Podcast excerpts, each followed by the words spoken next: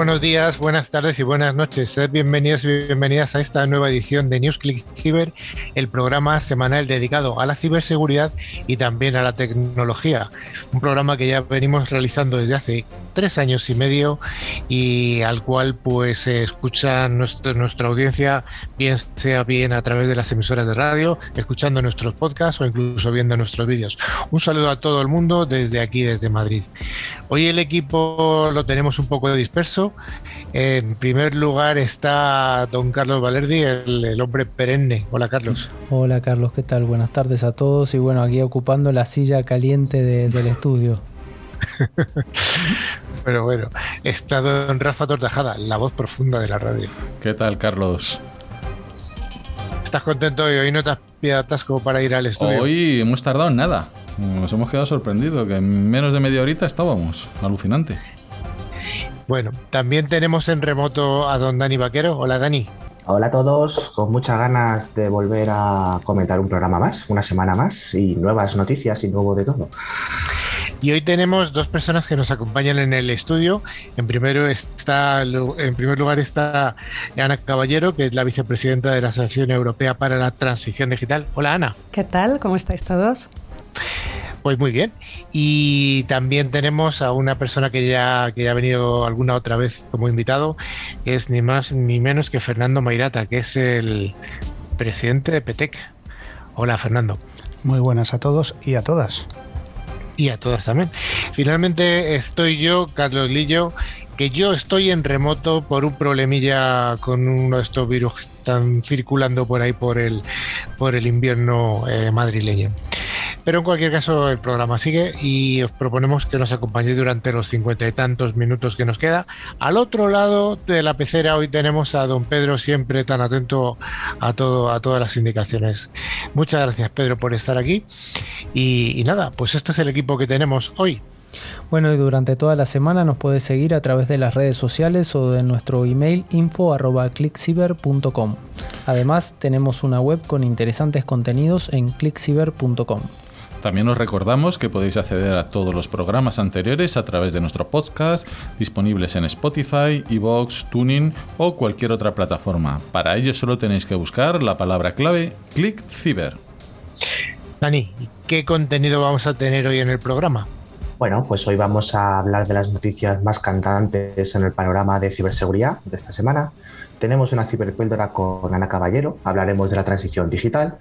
En la parte del monográfico vamos a hacer esa segunda parte de la ciberseguridad en Office 365 y como invitado estrella pues tenemos a Fernanda Mairata, presidente de PETEC.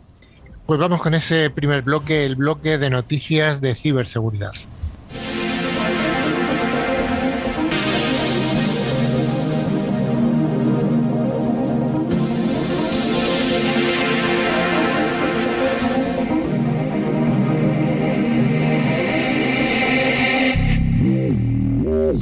Pues como cada semana Netscope, solución líder en protección de entornos cloud, nos trae estas noticias que son, como dice Dani, muy jugosas. Y la primera de ellas nos habla de una administración pública de un importantísimo ayuntamiento, un ayuntamiento de una ciudad que tiene casi o más de 200.000 habitantes. Estamos hablando de Leganés.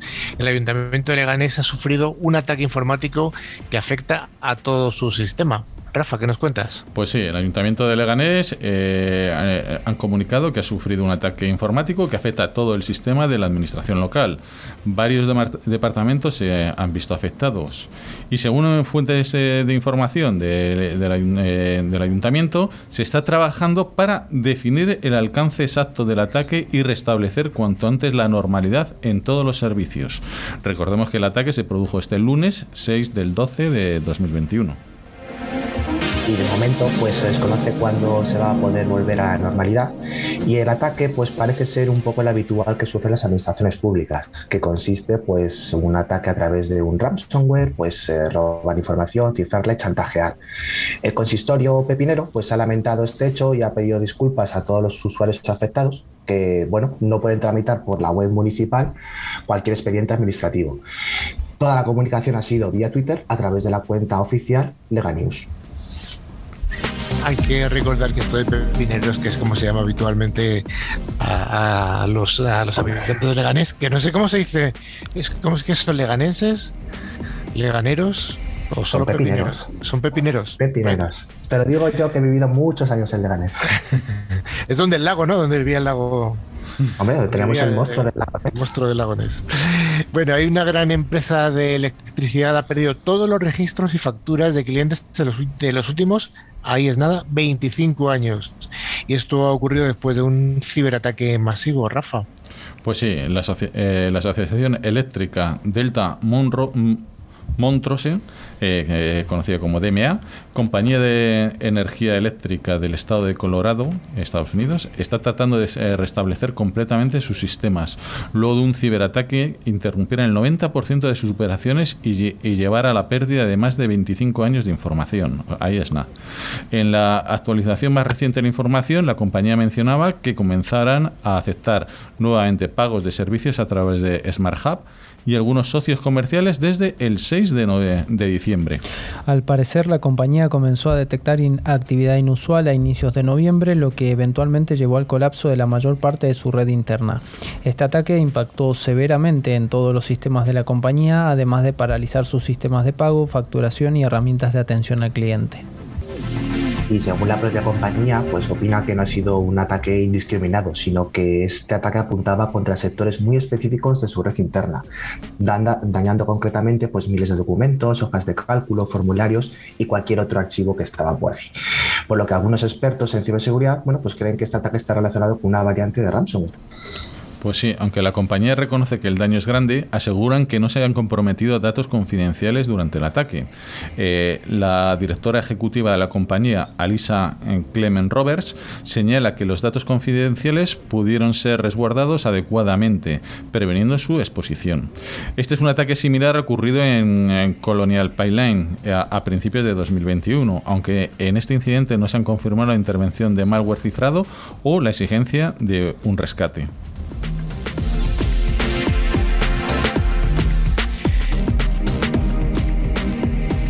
¿Quién no tiene una impresora HP? Bueno, pues todas las impresoras de HP necesitan una actualización urgente. En fin, hay una cantidad de modelos afectados francamente importante, Rafa. Pues sí, el fallo consiste en un desbordamiento de buffer eh, en una gran cantidad de modelos de impresoras de HP, que puede ser una puerta de entrada en la cual podría aprovechar los ciberdelincuentes. Este fallo se produce cuando un programa no controla la cantidad de datos que se copia sobre un área de memoria reservada del buffer, provocando así un fallo de programación, pero también un agujero de seguridad que podría ser aprovechado por los ciberdelincuentes. Bueno, yo me pregunto quién tiene hoy una impresora conectada a Internet, ¿no? O incluso más bien quién tiene una impresora. Pero bueno, en cualquier caso, pues HP ha confirmado que un gran número de sus modelos son afectados con esta vulnerabilidad, concretamente se llama de desbordamiento de buffer crítico, con una puntuación de seguridad de 9,3 sobre 10, por lo que tiene una alta criticidad. Pues sí, HP ha dado a conocer dicha vulnerabilidad y también ha publicado una actualización de Zoom Firmware para todos los dispositivos potencialmente afectados. Así que siempre lo decimos a, a todos nuestros oyentes, hay que actualizar, que nunca se sabe por dónde viene un ataque y cuantos menos puntos débiles tengamos, pues estaremos mejor posicionados.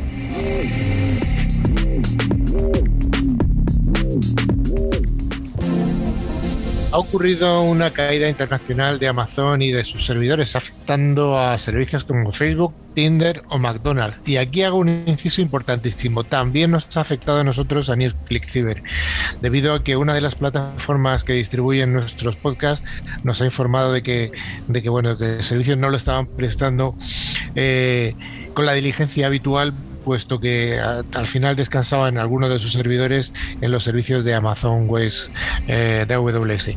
Así que bueno, pedimos disculpas a nuestros eh, oyentes por si alguno ha sufrido esta incidencia. Creo que afecta sobre todo a aquellos oyentes de Estados Unidos. Así que bueno, ¿Qué nos cuentas, Carlos? Bueno, lo primero decir que son las cuatro compañías más grandes del mundo casi, ¿no?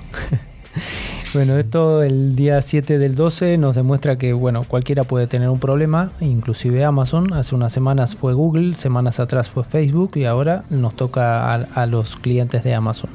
Un corte en AWS está provocando problemas en varias páginas web en Internet, causando errores en páginas y aplicaciones como Tinder, Facebook, McDonald's o Disney Plus.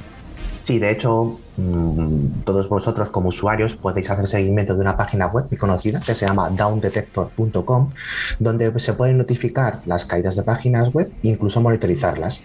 Entonces, bueno, se vieron estos primeros registros el martes 7, poco antes de las 5 de la tarde. En total ha habido unas 20.000 notificaciones aproximadamente de caída de Amazon y 11.000 de Amazon Web Services, sobre todo en las ubicaciones de Estados Unidos.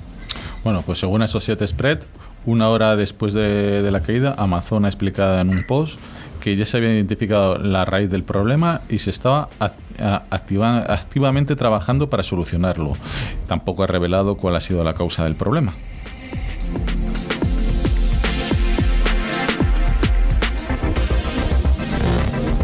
Desde NetflixIB no recomendamos utilizar la aplicación Live 360 para rastrear la ubicación de los hijos, ya que los datos de esta ubicación puede ser vendidos a terceros. Carlos, qué preocupante, ¿no? Bueno, sí, así es. Eh, un reporte de Markup asegura que Live 360, esta aplicación móvil de monitoreo familiar usado por alrededor de 30 millones de personas en todo el mundo, está vendiendo algunos datos recolectados en sus sistemas, principalmente aquellos asociados con la ubicación de niños y padres de familia.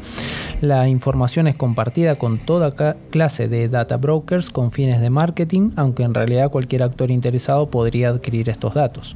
Pues sí, dos empleados de la compañía reportaron que esta app móvil actúa como una enorme fuente de información para una industria creciente pero controvertida, que ha estado trabajando de forma casi inadvertida y, y casi sin encontrar limitantes en la recolección de esos datos. O sea, totalmente preocupante.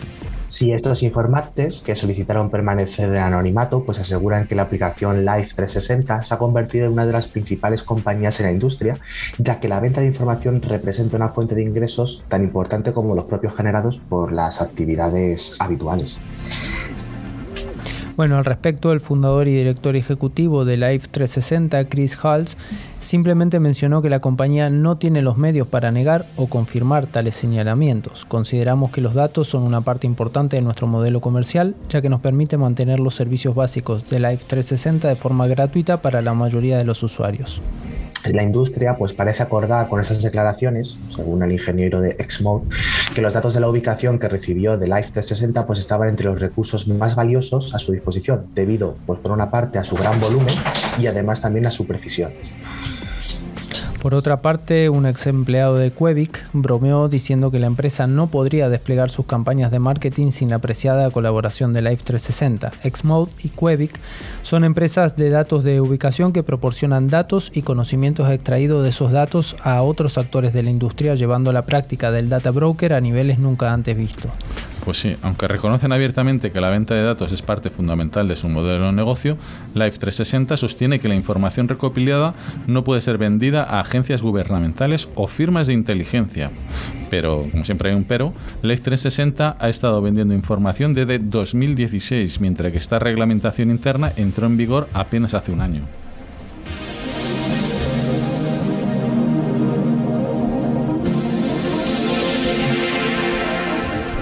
Y seguimos con una noticia que ya hemos comentado muchas veces y es que cibercriminales utilizan COVID-19 y sobre todo ahora la variante Omicron para robar información de miles de personas.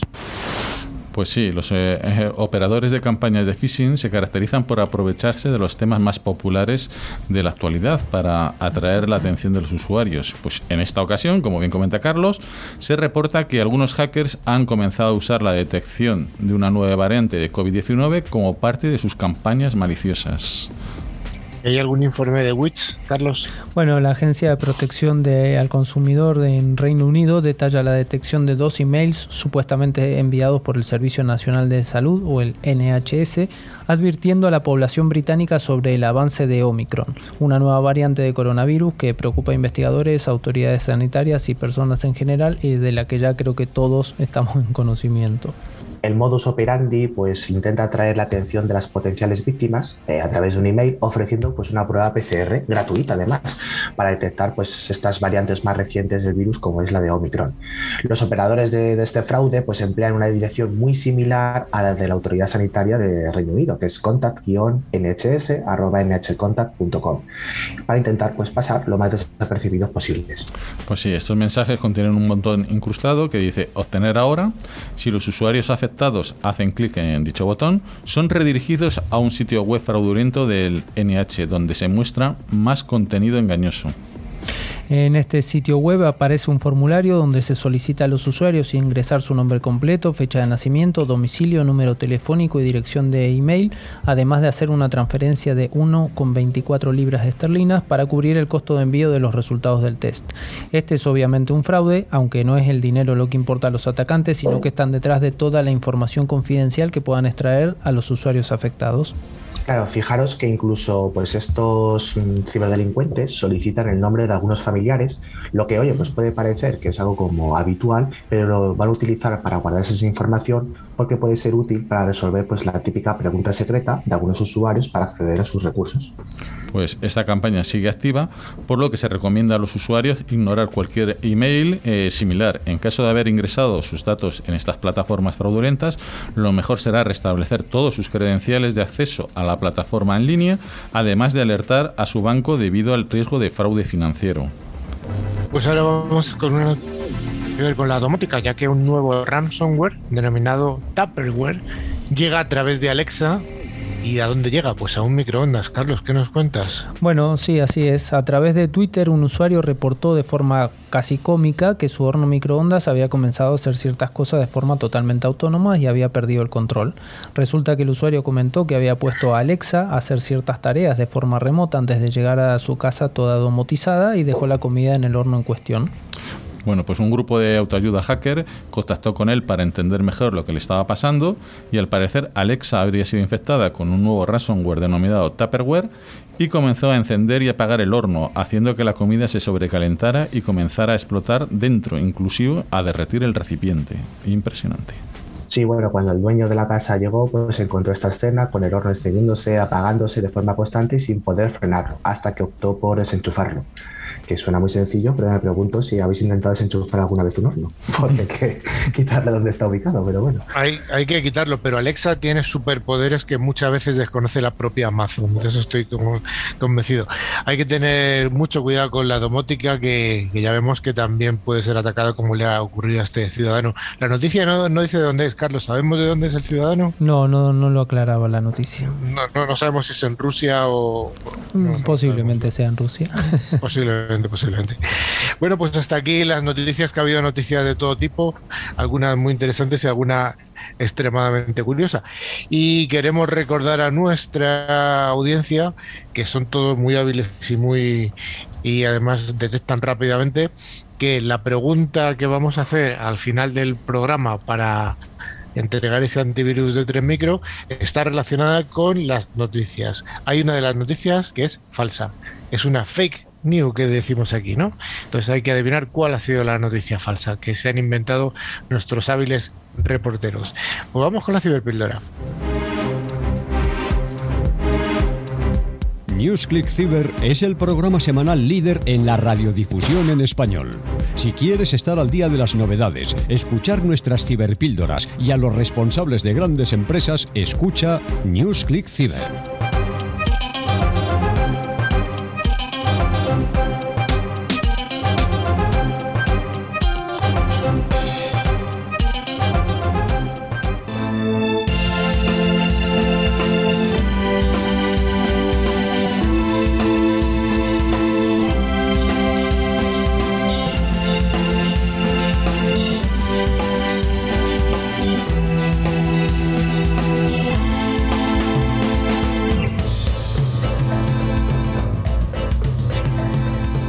Pues una de las misiones de NewsClick Cyber ya sabéis que es la difusión de conceptos tecnológicos o bien de iniciativas que tienen que ver con la tecnología. Y hoy tenemos a una invitada que nos va a dar un poco de luz sobre esto que se viene a llamar la transición digital, que no es lo mismo que transformación digital. Está con nosotros Ana Caballero, que es la vicepresidenta de la Asociación Europea para la Transición Digital. Hola Ana. ¿Qué tal Carlos? Muy buenas tardes. Bueno, es un nombre un poco largo, ¿no? La Asociación Europea para la Transición Digital. ¿Cuál es vuestra misión?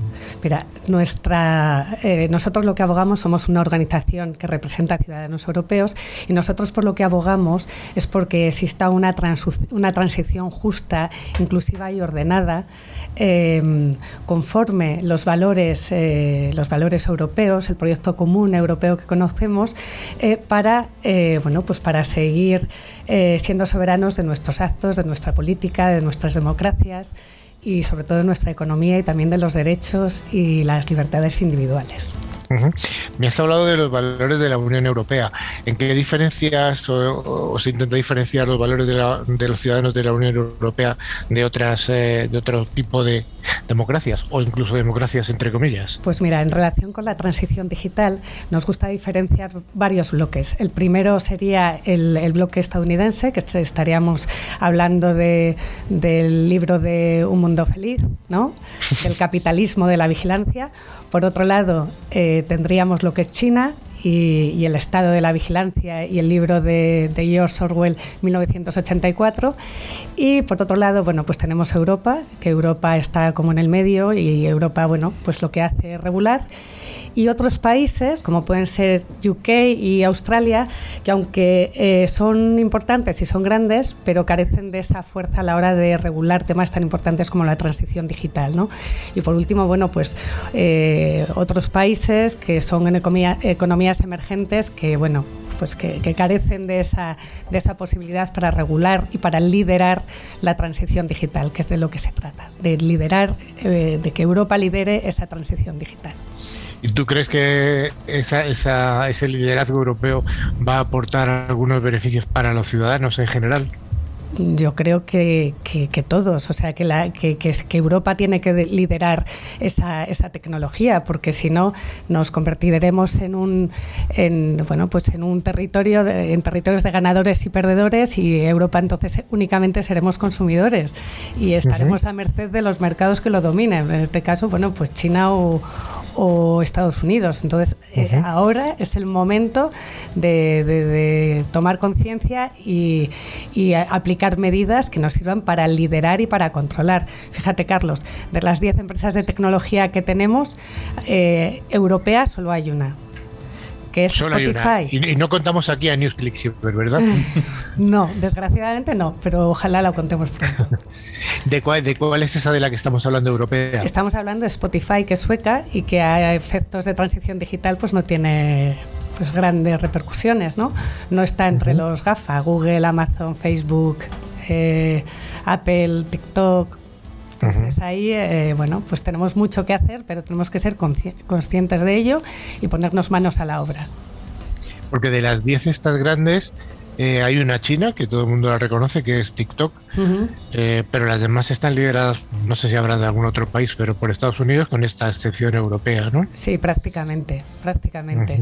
Con intereses que hay, efectivamente, de los grandes GAFA que no quieren regular, porque ellos todavía eh, comentan que eh, Internet es un mercado en el que no, está, que no está maduro y entonces para que se pueda desarrollar con plena libertad no se puede regular. Eh, pero en cambio Europa sí que nos gusta regular. Nos gusta regular por lo que decías tú, porque nos gusta proteger al ciudadano europeo, al consumidor y sobre todo bueno, pues a menores y a personas con discapacidad que son colectivos especialmente vulnerables.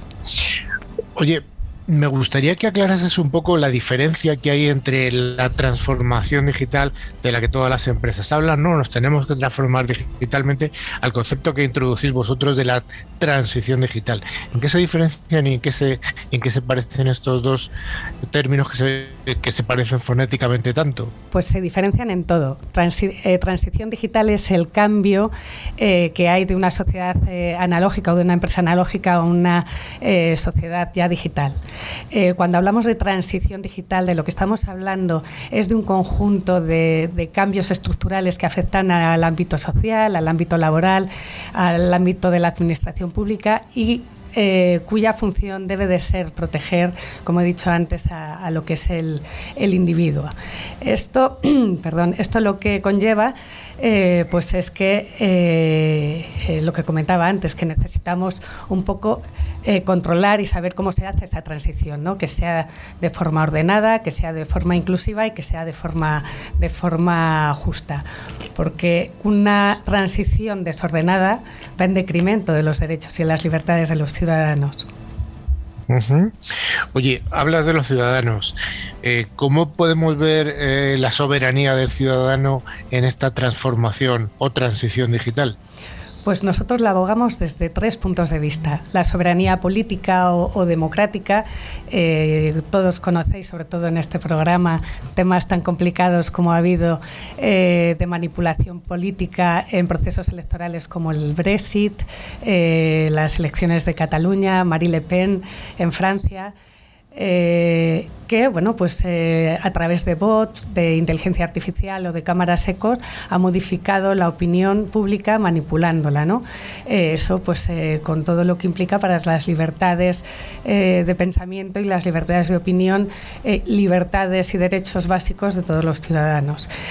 una segunda soberanía por la que abogamos es la soberanía económica, la prosperidad de Europa. ¿no? Estamos eh, en, España y en Europa hay eh, gran capital humano y hay grandes organizaciones. Eh, y queremos bueno, pues que esa innovación, ese know-how, esa fiscalidad, eh, y ese empleo de calidad pues se quede eh, que se quede aquí en, en, Europa. No queremos que se no queremos que, que, bueno pues esa innovación y ese know-how se vaya a Estados Unidos a Silicon Valley o a terceros países quedándonos aquí bueno pues con, con pues prácticamente con los riders no y con, con pues eso siendo consumidores y, y, que únicamente se nos quiera como una base de datos de, de compradores. Y por último eh, una soberanía individual, ¿no? que es muy importante las libertades y los derechos fundamentales. En la Asociación Europea para la Transición Digital, el pasado mes de marzo, iniciamos una campaña que ponía en valor al consumidor digital y que decíamos, ¿de verdad aceptas? Y, y esto, y esto eh, eh, esta campaña la lanzamos porque estábamos muy cansados de no conocer qué es lo que había al otro lado de las pantallas. Eh, leemos que mm, si te bajas una aplicación de una linterna puede tener acceso a tus contactos o que, eh, que Alexa te escucha o bueno, pues muchísimas funcionalidades ¿no? de estas tecnologías que dudábamos de su legalidad. Entonces, lo que queremos es que exista esa regulación para que se proteja, ¿no? hasta el punto también de que hay muy poca conciencia de que muchas veces tenemos, eh, tenemos eh, servicios o nos prestan servicios que, que, nosotros pensamos que son gratuitos, pero que no lo son, porque estamos pagando con nuestros datos. ¿no? Eh, por eso es por lo que abogamos que se haga una transición justa y ordenada conforme los valores de la Unión Europea y siempre teniendo en cuenta pues, que la actividad normativa de la Comisión Europea y el Parlamento Europeo está, está siempre muy activa aunque nos gustaría que fuera más ágil. Eh, y bueno, pues ahora hay cambios normativos como la Digital Servitat o la Digital Marketat, en las cuales, bueno, pues esperamos eh, que se dé soluciones a estos problemas de la transición digital, Carlos. Claro, o sea, de alguna manera lo que estás dando es este mensaje que nosotros decimos de una forma muy cortita aquí en el programa, es que si hay algo gratis en Internet es que el producto eres tú. Bueno, Ana, pues yo creo que nos has dado un poco de claridad. Eh, me gustaría, ya para acabar tu intervención, estamos hablando de Europa, Estados Unidos, de China. ¿Qué decimos a la gente que nos escucha desde Latinoamérica? Porque el programa se escucha mucho desde allí. ¿Dónde están ellos o, no te quieres mojar ahí? Mm. No, pues ha habido muchos avances, sobre todo en, la normativa de, protección de datos. Hay muchos avances, sí que se está empezando a regular de una forma muy eh, muy, muy paralela y muy parecida a, la que se está, a lo que se está haciendo en Europa. Eh, también tenemos que tener claro que, por ejemplo, en el tema de protección de datos, Europa eh, ha sido un sitio de referencia que incluso se adelantó a Estados Unidos y que, bueno, pues que está siendo el espejo de muchísimas regulaciones y esto al final lo que facilita es que los negocios jurídicos con con América Latina pues eh, eh, se vean eh, pues que, se vean que van en aumento y que se vean que son seguros. Muy bien, Ana Caballero, vicepresidenta de la Asociación Europea para la Transición Digital. Muchas gracias por haber estado con nosotros contándonos todos estos detalles que tienen que ver incluso con la geopolítica. Muchas gracias. Carlos, gracias.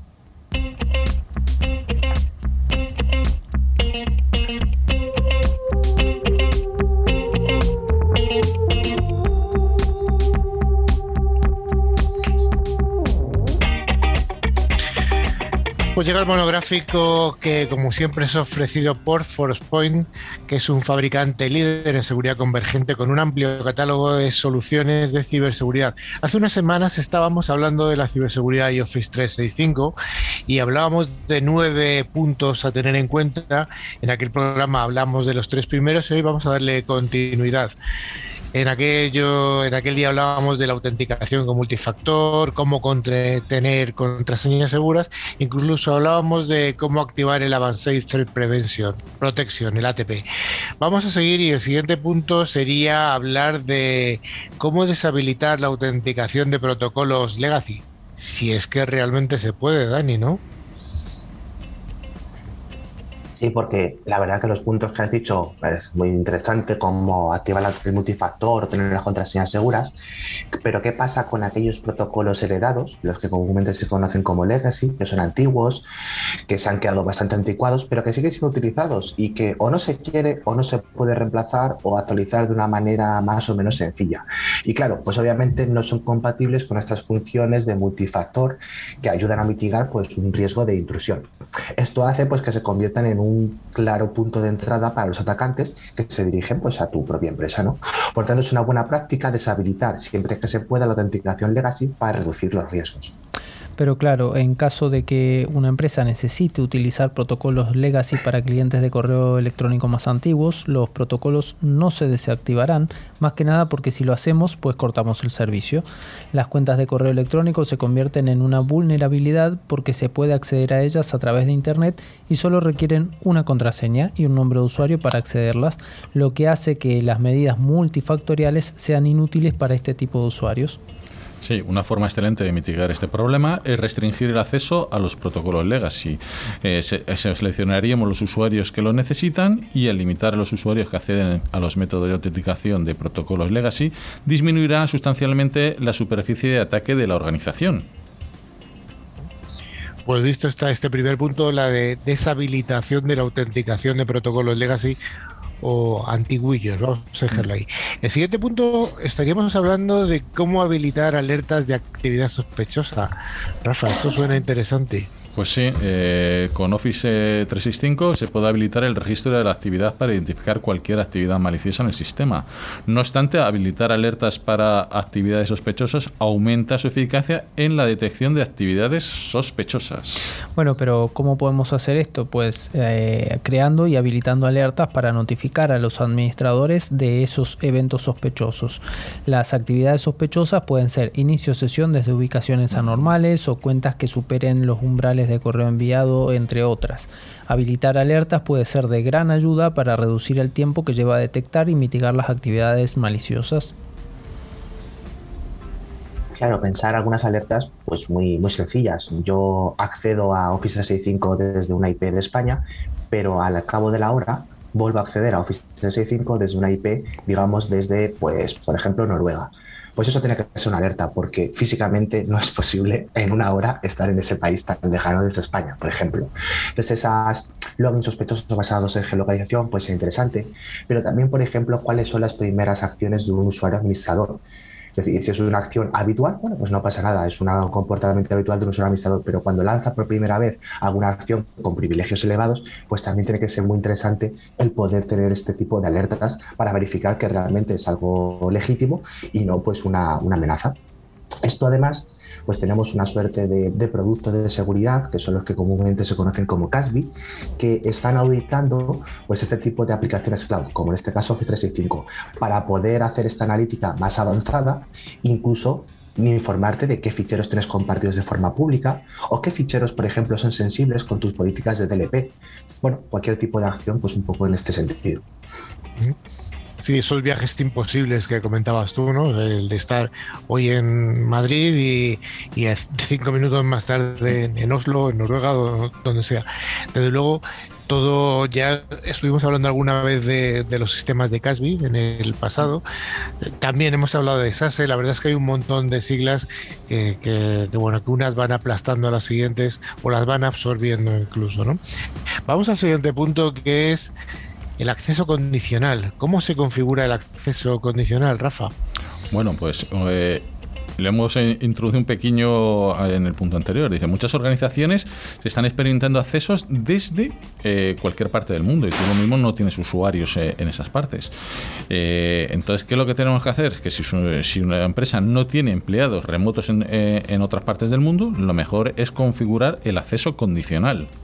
Bueno, cuando se habilita el acceso condicional se bloquean todos los intentos de inicio de sesión externos. En caso de que un alto funcionario se vaya de vacaciones al extranjero, por ejemplo, solo podrá iniciar sesión en su correo electrónico utilizando un dispositivo compatible con la empresa. Claro, y eso también es importante porque estas aplicaciones cloud, como puede ser Office 365, son accesibles desde cualquier dispositivo, prácticamente desde cualquier lugar. Y por mucha seguridad que pongamos en el acceso, ese multifactor de autenticación, esas contraseñas robustas, bueno, todas las opciones que hemos ido dando, ¿qué es lo que pasa? que realmente luego estamos haciendo con un dispositivo que quién sabe cómo está. Es decir, tiene algún tipo de malware interno, se comporta adecuadamente, va a guardar la información. Entonces es muy importante activar este tipo de, acceso condicional desde dispositivos que sean aprobados. Típicamente, pues porque nuestra empresa, por ejemplo, nos da un dispositivo móvil o un iPad o un tablet que ya viene securizado, pues con algún tipo de antivirus, por ejemplo, como el que vamos a sortear al finalizar el programa. De esta forma, pues solamente vamos a permitir el acceso a estos recursos cloud de dispositivos que sabemos que tienen que estar seguros. Esto realmente, Dani, eh, entra de alguna manera eh, en relación con los sistemas de gestión de dispositivos móviles, con los MDMs, o quedaría muy fuera de este concepto? No, realmente está muy relacionado porque estos dispositivos MDM no solamente nos lo van a securizar, sino que nos lo van a gestionar autorizando el acceso condicional, por ejemplo, a estos recursos. Entonces, sí, de hecho es la manera más sencilla de poder tener este, esta capa de seguridad en estos dispositivos. Si alguna vez hemos hablado de los MDMs, que son la gestión de dispositivos móviles, de hecho luego están cambiando el nombre, ahora se llaman UEMs, es el Unified Endpoint Management, y parece ser que ahora está volviendo al nombre anterior, o sea que esto es un, un lío tremendo, pero sí, al final estamos hablando de la gestión de estos dispositivos que las empresas ponen a disposición de sus empleados, que los llevan de forma ubicua a todas partes y las 24 horas del día, o sea que, que realmente es algo interesante. Eh, tenemos tres puntos más para tratar, pero yo creo que los vamos a dejar para otra ocasión y que, lo dejamos con un tercer bloque y dejamos ahí ahí a la gente nerviosita que vendrán los cuáles serán los tres siguientes. Bueno, pues hay que seguir escuchando el programa. Pues hasta aquí el monográfico de hoy.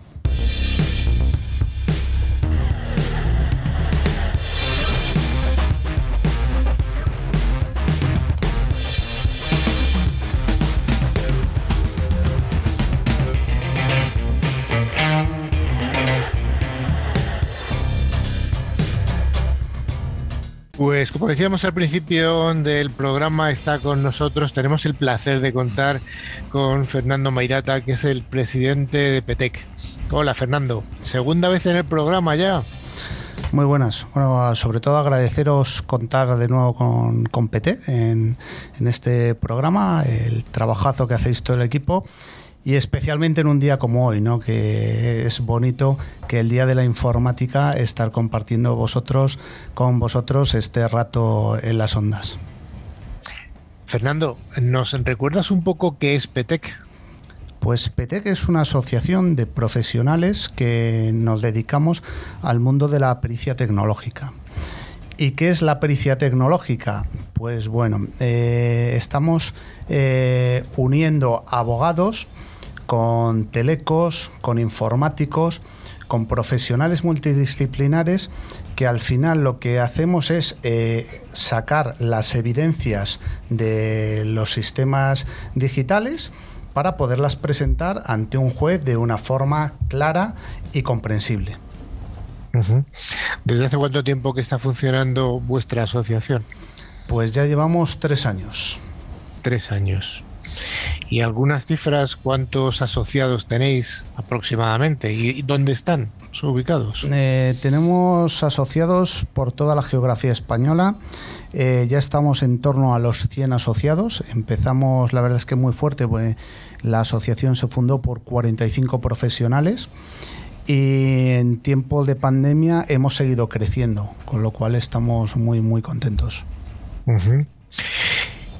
¿Qué es lo que hace la asociación por los asociados, por estas 100 personas, estos 100 profesionales que entiendo que son profesionales extremadamente cualificados?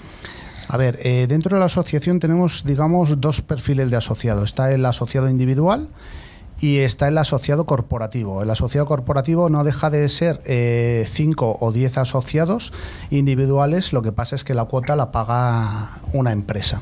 Y además, pues bueno, pues en la página web está el logo y bueno, pues en todos nuestros eventos eh, están presentes. Eh, ¿Qué hace PTEC por nuestros asociados? sobre todo generar mucho networking, networking muy especializado dentro de, de lo que es el mundo de la, de la pericia tecnológica y del compliance. Eh, nuestros asociados se dedican a temas de ciberseguridad, a temas de compliance, bueno, a un abanico muy amplio dentro de, los temas de ciberseguridad. Y nosotros lo que hacemos del DPTEC es eh, generarles muy buen nombre, muy buenos contactos, mucho networking y sobre todo eh, cerramos muchos acuerdos con entidades que creemos que son importantes eh, dentro del mundo de la ciberseguridad, como pueden ser las universidades, para que tengan descuentos dentro de, las acciones formativas o para que incluso puedan formar parte de esas acciones formativas. También, eh, bueno, a final de año, principios de año, dependiendo del decanato correspondiente, el que lo solicita se le da de alta en las listas de los decanatos para que puedan trabajar en llamados por los juzgados. Y bueno, ponemos a su disposición pues mucho apoyo técnico, mucho apoyo legal y sobre todo eh, conocimiento, conocimiento porque compartimos mucho conocimiento, eso lo hemos aprendido de la comunidad hacker, eh, la importancia de, de compartir ese conocimiento y no quedárnoslo para nosotros. Compartir conocimiento, sí. De hecho, es una de las misiones que tenemos nosotros en Newsclick Cyber. Sabéis que nuestro lema es formar, informar y además dentro de lo que se pueda entretener. Es complicado a veces lo de entretener, pero bueno, vamos inventándonos nuestras pequeñas fórmulas como esta pregunta con una noticia faque o algún concursito. Siempre intentamos hacer acercar la tecnología de una forma más amable eh, a nuestra audiencia y también a las personas que leen nuestra revista. Por cierto, que en una semana está la revista fuera. Eh, oye, hablas de evidencias, eh, que, que, los peritos tecnológicos tienen que sacar evidencias. ¿Esas evidencias para qué se van a utilizar luego? A ver, esas evidencias se van a utilizar como pruebas en procesos judiciales. Estamos acostumbrados, eh, sobre todo últimamente, a ver series y películas en las que tenemos eh, a los forenses tecnológicos eh, que son los que cogen los móviles de los malos o cogen los ordenadores o investigan a través de Internet y sacan todas esas pruebas que luego van a hacer que el malo acabe entre rejas. Bueno, pues esas evidencias hay que saber cómo recopilarlas, hay que saber cómo tratarlas, cómo analizarlas y cómo poder presentarlas en sede judicial con ciertas garantías. Eso es lo que hacen los forenses tecnológicos. ¿Qué hace un, tecnólogo, un, un, ingeniero al final en sede judicial? ¿Cómo presenta esas evidencias? ¿Cómo funciona eso? Pues más o menos como lo hacéis vosotros en la radio, intentando hacer que se entienda, que cualquier persona que no entienda de tecnología entienda lo que le estás diciendo. ¿Eh? porque al final los jueces, eh, lo mismo eh, estás en un caso en el que hay ordenadores, pero en otro a lo mejor lo que hay son coches, en otro hay bicicletas y en otro es de inmuebles. Bueno, pues los jueces no pueden saber de todo, no pueden ser expertos en todo. Entonces se tienen que apoyar en la gente que es experta en las distintas materias para que sepan explicárselo y sepan hacer, pues en este caso, la tecnología entendible. La tecnología entendible. Oye, ¿cuál es el perfil medio, si es que lo hay, de vuestros asociados desde el punto de vista de formación profesional?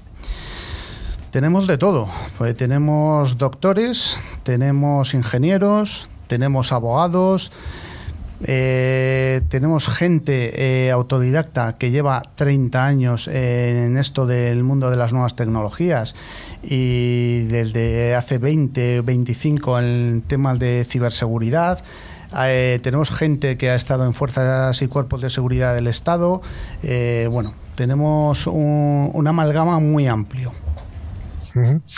Oye, a mí se me hace, se me antoja que es que puede ser complicado para un ingeniero llegar a una sede judicial y afrontar esto, que al final son una serie de, personas de un entorno muy distinto, un abogado, un fiscal, eh, jueces, eh, secretarios.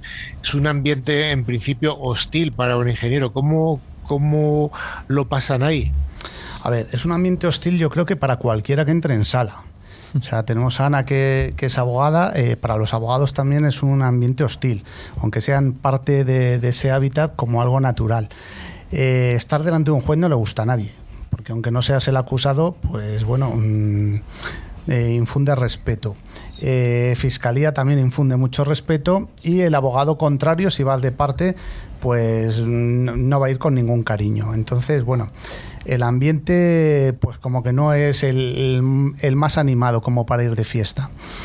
Pero tienes que huir de los tecnicismos, tienes que estar muy habituado a hablar en público, a explicar bien las cosas para que cualquier cosa de lo que le vayas a explicar, por muy tecnológico que sea, huyas de la tecnología y lo puedan comprender. Nosotros en este aspecto a todos nuestros asociados siempre les recomendamos que se hagan cibercooperantes del INCIBE y que vayan por los centros educativos hablando del uso responsable de las nuevas tecnologías, porque eso les va a dar más facilidad a la hora de explicar las cosas a cualquier edad, a cualquier estamento, tenga conocimientos o no tenga conocimientos, y además se van a sentir más a gusto cuando tengan que hablar. Indudablemente no solamente hay que ser un buen tecnólogo, hay que entender de lo que estás hablando, sino además ser capaz de comunicarlo, ¿no? Yo creo que es una de las, eh, de las asignaturas pendientes que probablemente no se enseñan en la universidad, al menos en la Universidad Española, a los ingenieros. No, de hecho, bueno, nosotros promovemos desde la asociación, como tú sabes, eh, cursos para aprender a hablar en público, para desenvolverte delante de las cámaras, delante de los micrófonos y para hacer llegar eh, tu mensaje a la audiencia correspondiente. Pues no es lo mismo hablar con chavales de 6 años que con padres, que con adolescentes, que con abuelos, que también tienen sus problemas, o en este caso, eh, si nos vamos al ambiente legal, hablar con un abogado que no sabe de tecnología o hablar con un juez que puede saber o no puede saber, porque eh, sabemos que tenemos mucha diversidad dentro del ámbito legal. Dentro de la actividad de PT, que además hacéis una entrega anual de premios, ¿verdad? Sí. Eh, empezamos el año pasado, eh, que bueno, fue complicada por el tema del bicho este. Lo que pasa es que pensamos que teníamos que seguir adelante. Finalmente eh, es muy poco informático que un virus te pare la actividad. Entonces, bueno, estuvimos entregando los premios cerca de seis meses porque como ahí teníamos que ir puerta a puerta entregándolos y, teníamos que ir pocos por todas las medidas de COVID y demás. Este año hemos recuperado ya eh, un poquito la normalidad. Eh, de hecho, bueno, vosotros fuisteis parte del jurado. El año que viene espero que no seáis parte del jurado porque estéis entre los finalistas, que todo puede ser. Y, bueno, eh, la verdad es que muy contentos porque se está premiando a gente que se lo merece mucho.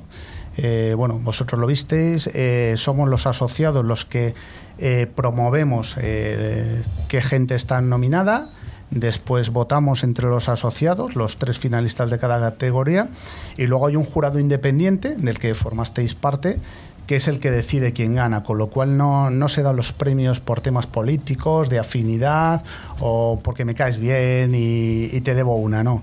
El premio al final, pues aunque hemos promovido desde, desde PETEC, eh, decide un jurado independiente, con lo cual le da muchísimo más valor. Y ya para acabar la entrevista me gustaría preguntarte por sobre la importancia de compartir información. A ver, yo creo que no es importante, sino que es vital pero mm, ya no solo entre nosotros, eh, por ejemplo, nosotros que trabajamos mucho con la parte legal, como comentaba con Ana antes, entre bambalinas, eh, entre otros profesionales, el participar en muchos eventos, eh, bueno, pues la semana pasada estuvimos en las jornadas del CCN, hemos estado en ENISE, hemos estado, bueno, pues ya sabes, coincidimos además casi siempre los mismos allí, y, hay que estar en todos los eventos y, y sobre todo hablar, hablar, hablar y compartir porque en este mundo el guardarte las cosas para ti sabemos que no sirve para nada, nadie es imprescindible y cuanto más nos ayudemos unos a otros, más complicado lo tendrán los malos sin duda alguna compartir. Es algo que yo hablo de vez en cuando con mi compañero Rafa, que compartimos, además de este espacio en la radio, compartimos una, eh, una actividad eh, profesional y, de vez en cuando sale el tema de, de hablar y compartir. Pues muchas gracias Fernando. Volveremos a estar contigo en la próxima edición probablemente de estos premios y, seguro que vas a aparecer más veces por aquí en el programa. Muchas gracias Fernando. Muchas gracias a vosotros.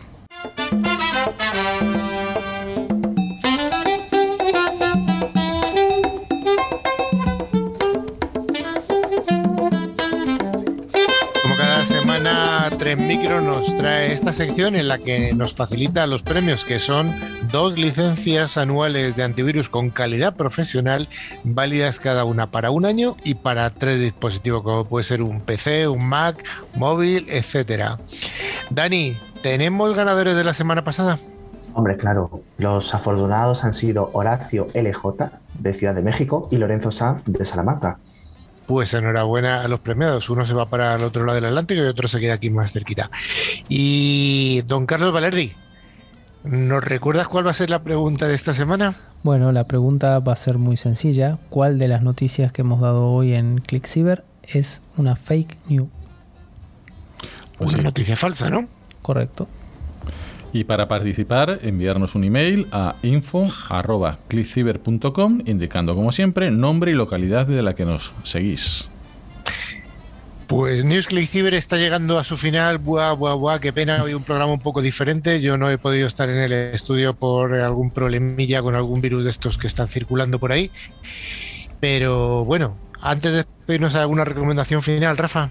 Pues sí, eh, recordaros que podéis poneros en contacto a través de nuestro email info.clickciber.com. Y además también podéis volver a escuchar este programa y los anteriores a través de... ¿De dónde? De las plataformas de podcasting. También estamos en redes sociales, en Twitter, en LinkedIn, en Facebook, en todos los sitios. Sí, a través, aparte de Dani, a través de nuestra web clickciber.com se puede acceder a nuestra revista digital que como dijo Carlos ya está ahí muy cerquita de la línea de partida. Ver las fotos y otros contenidos de interés. Y finalmente les recordamos que a través de todas las plataformas de podcast también nos pueden escuchar los programas anteriores en Evox, Spotify, TuneIn buscando la palabra clave ClickCiber pues muchas gracias a toda la audiencia que, nos ha aguantado durante estos minutos. Como comentábamos al principio, iba a haber concurso y hemos prometido, lo prometido se, ha cumplido. Así que nada, daros las gracias a todo el mundo, daros las gracias a Ana, a Fernando, a Rafa, a Carlos Valerdi y a Dani y también a Pedro por haber estado ahí. Nos vemos en siete días. Adiós.